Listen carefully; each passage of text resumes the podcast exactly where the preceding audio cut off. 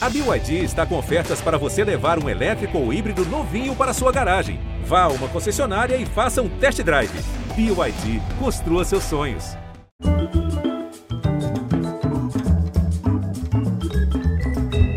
Muito boa noite, bem-vindos.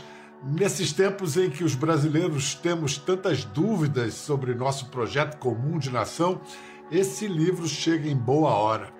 A cobertura do mundo. Como Jesus, o personagem central desse livro nasceu num estábulo e cresceu para mudar o mundo. É a história real e feliz de um instituto que salvou dezenas de milhares de crianças, tirando suas famílias da pobreza extrema. É uma organização da sociedade civil brasileira referência no mundo. Seu plano de ação familiar é modelo internacional. Há nove anos, o Instituto Dara é eleito a melhor ONG da América Latina e classificado como uma das 20 melhores do mundo.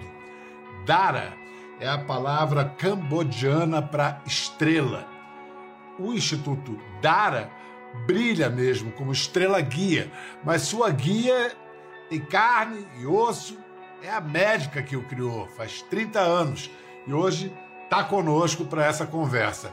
Ela vem acompanhada por uma sua fã, embaixadora do Dara, mais acostumada a ter fãs que a ser fã. A embaixadora é a atriz e escritora Fernanda Torres e a nossa estrela guia é a fundadora do Dara, a médica Vera Cordeiro. Ei, gente. E aí, Pedro? Vera? Ah, ah, oi, Vera. Ah, Nanda, queria começar com você, porque eu sinto assim, queria saber se você concorda. Por que, que é impre impreciso, incorreto chamar o Instituto Dara de assistencialista? Porque eu acho que a ideia do assistencialismo é uma ideia de que você vai dar quase uma esmola, uma ajuda, mas você não tem um projeto de saída daquelas pessoas para condição de estar eternamente precisando da ajuda. É, o que é bonito do projeto do Dara é que ele tem um plano para que para ajudar as famílias e ajudar as famílias a no futuro não dependerem dele se tornarem famílias curadas do problema social de alguma maneira. Então, por isso que eu acho que não é assistencialismo, é algo maior do que isso. Também concordo plenamente. Tem entrada e saída. Isso descaracteriza o assistencialismo. Essa saída, é... a gente vai esmiuçar o, o, o trajeto, mas deixa eu pular lá para o fim, Vera, para a hora que uma família ganha a alta parece algo assim milagroso, assim, mas quais são as metas, o que é alcançado para tocar o sino, né? Porque tem um sino ritual, né? É, o, o que, que foi alcançado por uma família para receber essa, essa alta, vamos dizer assim? Nos anos 90, Biel, a gente era tido como desfocado, porque era quando nasceu, em 1991, fundamos o DARA, era a época do todos pela vida, Habitat for Humanity, né? habitação, todos pela educação. E nós, como criamos o plano de ação familiar, ouvindo a quem a gente servia no estábulo, nós entendíamos que se a gente quer realmente, como a pobreza é multidimensional, se a gente quer dar autonomia, ajudar a família a ter autonomia e dignidade, andar com, a, com as próprias pernas, você tem que trabalhar em saúde, educação, moradia, renda e cidadania de forma integrada. Então, quando a família chega, é, diferente do, do, da anamnese médica no hospital público, que você foca na doença, no DAR a gente foca quais são as oportunidades, quais são os desafios em todas essas cinco áreas: saúde, educação, moradia, renda e cidadania. Então, nós, o que, que a gente faz, Bel, na prática? Como é que é? A família chega através de uma dessas áreas, hospitais públicos, escolas, CRAs, essas são as, as famílias mais pobres. A gente lida com o núcleo duro da pobreza. Chega até nós e é feito um diagnóstico nessas cinco áreas. E através de um monitoramento muito sofisticado, uma Ferrari, em termos de TI, a, a médica, quando está atendendo a família, seja a mãe, o pai, os filhos, que o nosso foco é a família vulnerável, ela está em constante comunicação com a nutricionista, com a arquiteta, com é, a pessoa que vai ajudar a família a gerar renda. Então, a gente criou metas para as famílias. Quer dizer, não é que a gente crie, tem uma série de metas que são acordadas.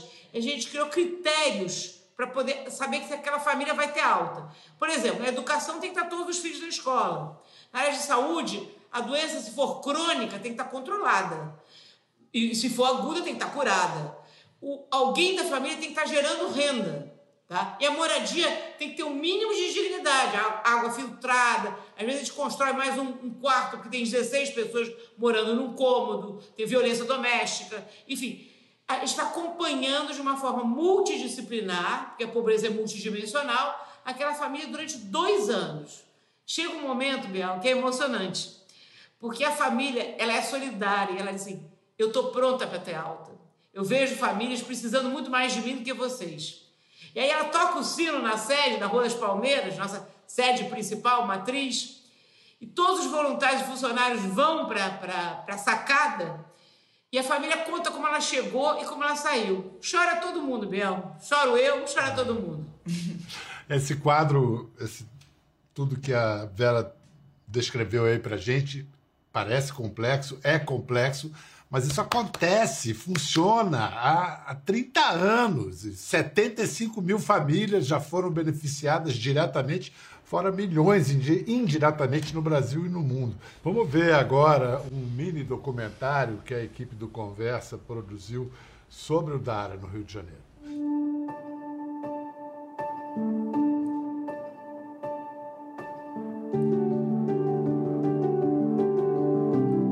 Dara foi uma luz em minha escuridão na minha vida. Um divisor de águas para mim.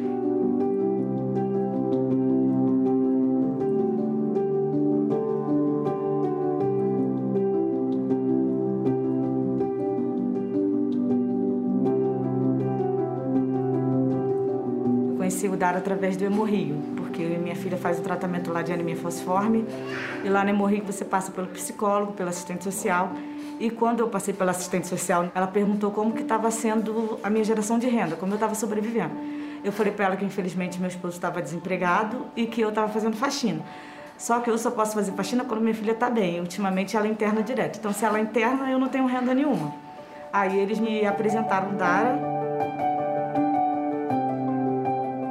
Nós recebemos as famílias, é, conversamos, temos um momento de escuta muito grande para saber o que, como está a situação. E com essas informações e essa troca, nós encaminhamos para os setores.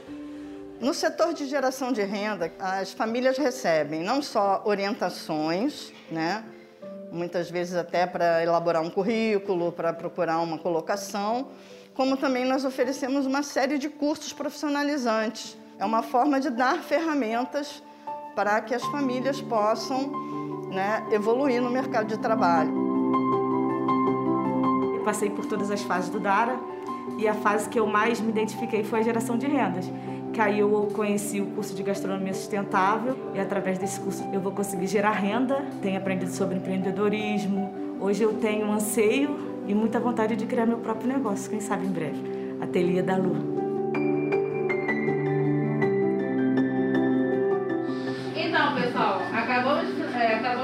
Nossa geleia. Hoje foi a aula da geleia artesanal não joguem mais nada fora, porque vocês sabem que pode utilizar tudo sem desperdício. Fiz o bolo, cheio de medo. Quando ela experimentou, a Tamires falou: desse bolo eu compraria. Entendeu? Eu falei: caraca, então outras pessoas vão comprar. É maravilhoso você poder né, perceber que depois de dois, três anos, você entregou para uma família uma capacidade de viver, de se incluir na, como cidadão, né? de ter os seus direitos, de conseguir uma profissão.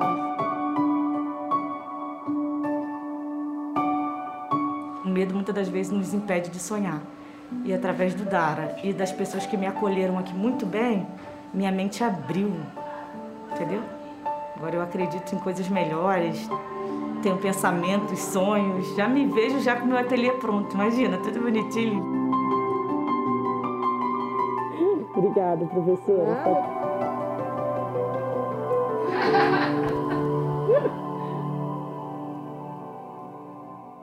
Nanda, nesse momento nacional tenebroso com a volta da fome visível, o Brasil em alto, com L e com U, em alto e alto descrédito, né? Como é que o trabalho da Vera, do Dara, pode nos motivar e comprometer, dar um gás para a gente sair desse lugar?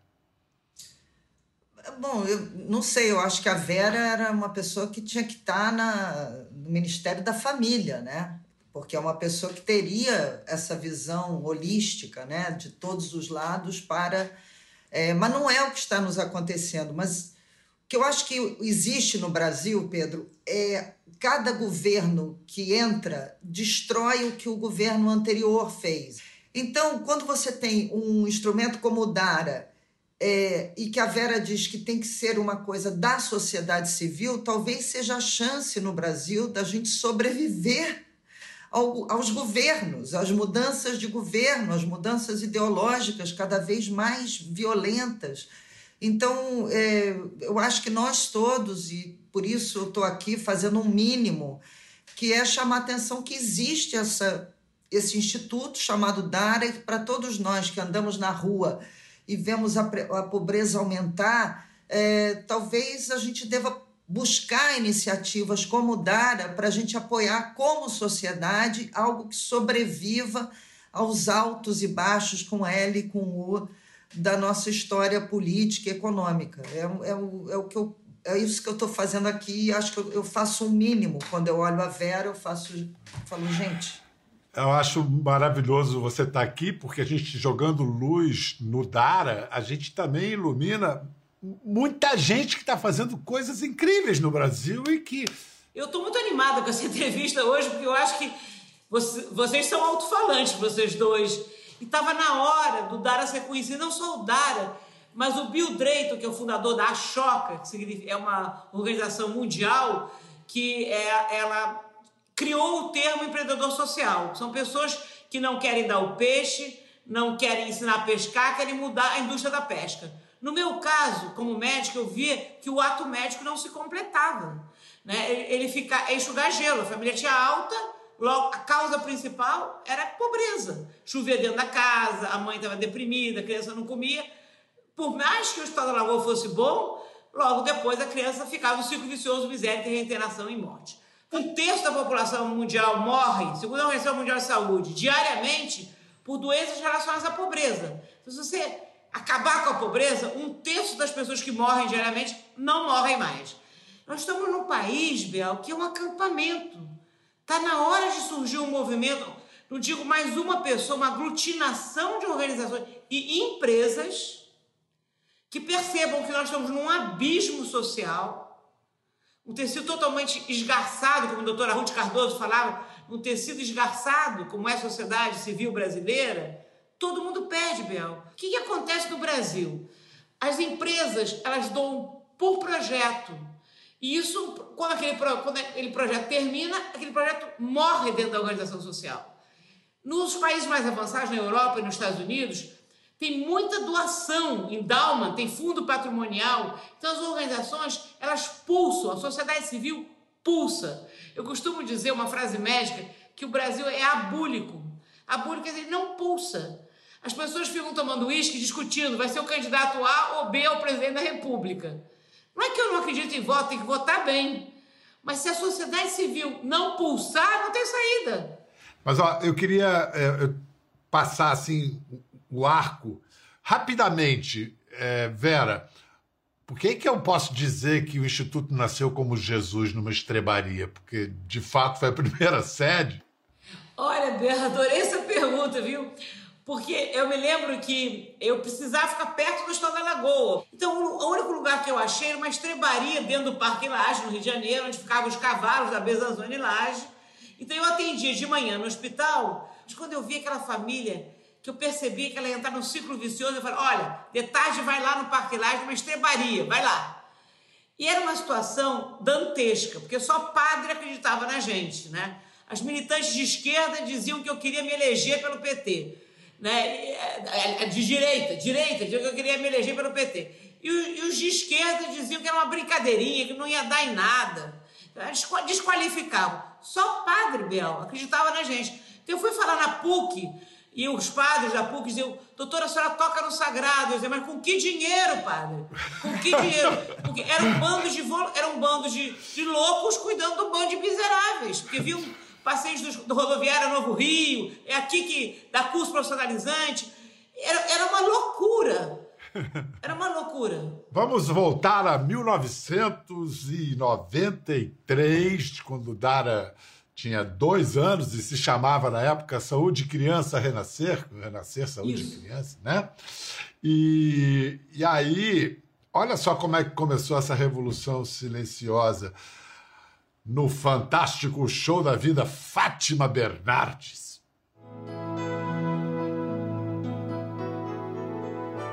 O sofrimento e a pobreza de muitos desses meninos e meninas levaram um grupo de médicos e psicólogos do Rio de Janeiro a criar um projeto que cuidasse não só da criança, mas também da família. Eles concluíram que os pacientes precisam de muito mais do que a assistência médica pode dar durante a internação. Esses pacientes precisam de apoio e orientação depois de ter alta do hospital. Nesse projeto, que bem que poderia ser copiado por todo o Brasil, as crianças e adolescentes carentes, quando deixam o hospital, passam a ser acompanhados pelo grupo. Acredito que se a vida da criança miserável não for digna, a minha vida e a sua vida também não vão ser dignas. Funcionando numa salinha em condições precárias num parque próximo ao hospital, 45 voluntários se dedicam à distribuição de alimentos e remédios. Tentam encontrar trabalho para pais desempregados e escolas e creches para as crianças. A luta dos voluntários é exatamente para que as crianças não precisem mais de reinternações. Eu acho que é um serviço de formiguinha. Se cada um puder dar um pouquinho de si, se doar um bocadinho para qualquer coisa, a gente consegue tirar o país do, do fundo do poço em que está. Você já conhecia o, o Instituto aí, né, nessa época? É, não, foi depois. Foi uma reunião assim com a classe de artistas, com é, as pessoas dizendo que a gente teria que se movimentar, que apoiar alguma coisa, e alguém, eu não sei se foi Malu Mader ou a Mônica Torres, me falaram que tinham saúde criança, e foi quando eu conheci. É um pouco depois dessa época aí. E, e aí eu me aproximei. Quando o Dara é, surgiu lá no começo dos anos 90, também nascia é, o maior movimento cívico da história do Brasil, o mais bem sucedido, que foi a ação da cidadania contra a fome, a miséria e pela vida, do, do Betinho, do sociólogo Herbert de Souza. Vamos ver o que, que o Betinho dizia sobre o trabalho da Vera Cordeiro. Creio que é a partir de experiências como essa, do apoio a experiências como essa, que nós podemos começar a atender, a reconstruir e a criar uma nova relação entre nós uma nova sociedade. Vera, isso que nós vimos nos últimos meses, a volta da, da fome, pelo menos da fome visível, escancarada, né? é, você sente no Dara a pobreza que virou miséria, que voltou à miséria? Isso é claro no Dara. Gente, as famílias sempre chegavam bastante vulneráveis, porque elas são escolhidas pela vulnerabilidade. Não é à toa. É, essas cinco portas de entrada escolhem entre os vulneráveis mais vulneráveis. Mas essa vulnerabilidade aumentou muitíssimo. As pessoas, as famílias estão passando fome. Tivemos que criar um, recarregar o cartão alimentação, porque nós tivemos que nos reinventar na pandemia. Então, assim, é, é uma situação trágica. E, Biel, se você pensar bem, é, nessa pandemia, no Covid, né? Na verdade, foram as, as organizações sociais, foi a sociedade civil que correu atrás, o Gilson lá em Paraisópolis, se não me engano, que, a CUFA, que correu atrás e deu de comer, e deu álcool gel, e deu material de limpeza, porque o governo não se faz presente. É, se não houver um levante, como teve na época do Betinho, o Betinho dizia uma frase, eu convivi com ele, tive a honra de conviver com ele, não acredita em mim, acredita em você. Então, o, o empreendedor social, o Betinho era empreendedor, é um recrutador é uma pessoa que as, os outros identificam como agindo de forma ética e querem, as pessoas querem se engajar. No, no final do livro eu falo né, sobre a pesquisa de Harvard, Biel, que fala que se engajar é, no Brasil é uma coisa piegas, vai ser voluntário, vai doar, tem uma conotação piegas. Isso é uma, é uma cultura ultrapassada, não tem nada de peguismo. O, o livro da Vera é todo pontuado com versos, com reflexões, com indicações do oráculo do milenar livro chinês I Ching. O hexagrama 8 diz: quando existe um ponto de convergência real, aqueles que ao início estavam hesitantes e incertos, pouco a pouco aproximam-se espontaneamente. Então a pergunta é a seguinte: nesse Brasil dividido do jeito que está, qual pode ser o ponto de convergência real? Nanda. Gente, é a miséria, né? É a, é, é, e como diz a Vera, a miséria compreendendo saúde, educação, saneamento básico, cultura, é, é um, é, são tantas, não é os, os, os portos para se atacar esse, esse terror, mas eu acho que a miséria chegou num ponto que é impossível ser indiferente a ela. É, então, eu acho que é a miséria que deve ser atacada no Brasil, por todos os lados, como propõe o Dara. E a Nanda falou muito bem. É, o que, a nossa estrela guia é, é a miséria, que, agora nesse país, e nos próximos 4, 5 anos, né, não importa quem for eleito, vai ficar terrível para todos. Ninguém está livre, nós estamos todos imersos nessa situação. E eu, acho, eu fico pensando assim, como é que a gente articula o movimento nacional? Você faz um, um projeto nacional é, que, não, que não envolva, no primeiro momento, não envolva governo, envolva empresas e empreendedores sociais consagrados, tem vários no Brasil, e você monta como é que você, como é que você vai começar um piloto numa área pobre e como é que você alavanca isso Brasil afora. Eu não acredito em ninguém sozinho, Bel. Nenhum empreendedor sozinho dá conta dessa pobreza. Que tem mais de 500 anos, tem 500 anos no mínimo, né? Então, tem, tem que ter vários empreendimentos já com a eficácia comprovada. Isso, é, por exemplo, Georgetown University provou que 3, 5 anos pós alta do DARA, a renda dobra, cai 86% das reiterações hospitalares, e antes do DARA, 26% tinha casa própria, 3, 5 anos pós-alta do DARA, 50 tem casa própria. Se isso não é sustentabilidade, eu não sei o que, que é. E como a gente disse, a, a Nanda disse há pouco, eu não sei se foi a Nanda ou você, não, não, interessa quem vai ser, qual vai ser o próximo governo, é a sociedade civil que vai fazer a, a transformação. Se a gente ficar esperando, só piora. Vera, parabéns pelos 30 anos e mais 3 mil pela frente para o Dara, por favor. Obrigado, Nanda. Obrigado Muito por... obrigada, Pedro. Obrigada, Vera. Estamos aí. Muito bom. Vocês leiam o livro e partam para a ação, que a gente precisa se mexer. Até a Biel, próxima. Oi. Biel, só uma, só uma coisa. Todos os direitos do livro vão para o Dara. Não vão para as autoras. Estão comprando o livro, o dinheiro vai para a sustentabilidade do Dara. E quem quiser doar para o Dara, dara.org.br, seja voluntário ou doe. Tem que fazer um comercial. Adorei te ver, Vera. Muito bom. Muito obrigado. Obrigado, Nanda. Obrigadão. Beijo. Beijão. Quer ver mais? Entre no Globoplay. Até a próxima.